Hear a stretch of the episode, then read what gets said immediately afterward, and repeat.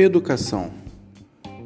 A educação no Brasil ela envolve tudo o que a gente pode imaginar é, em relação ao bom andamento do serviço, por assim dizer. A educação ela te ensina a respeitar as diferenças. A educação ela te ensina a calar na hora certa. A educação ela te ensina a discordar de uma opinião sem fazer inimigos. Mas infelizmente, a educação na nossa sociedade de hoje é uma das coisas mais precárias que existem. A educação está sucateada, está mal valorizada, está mal remunerada, está mal assistida. Se a educação fosse uma pessoa, a gente pode dizer que ela estaria no CTI toda entubada, prestes a morrer. De quem é o interesse na má educação do povo?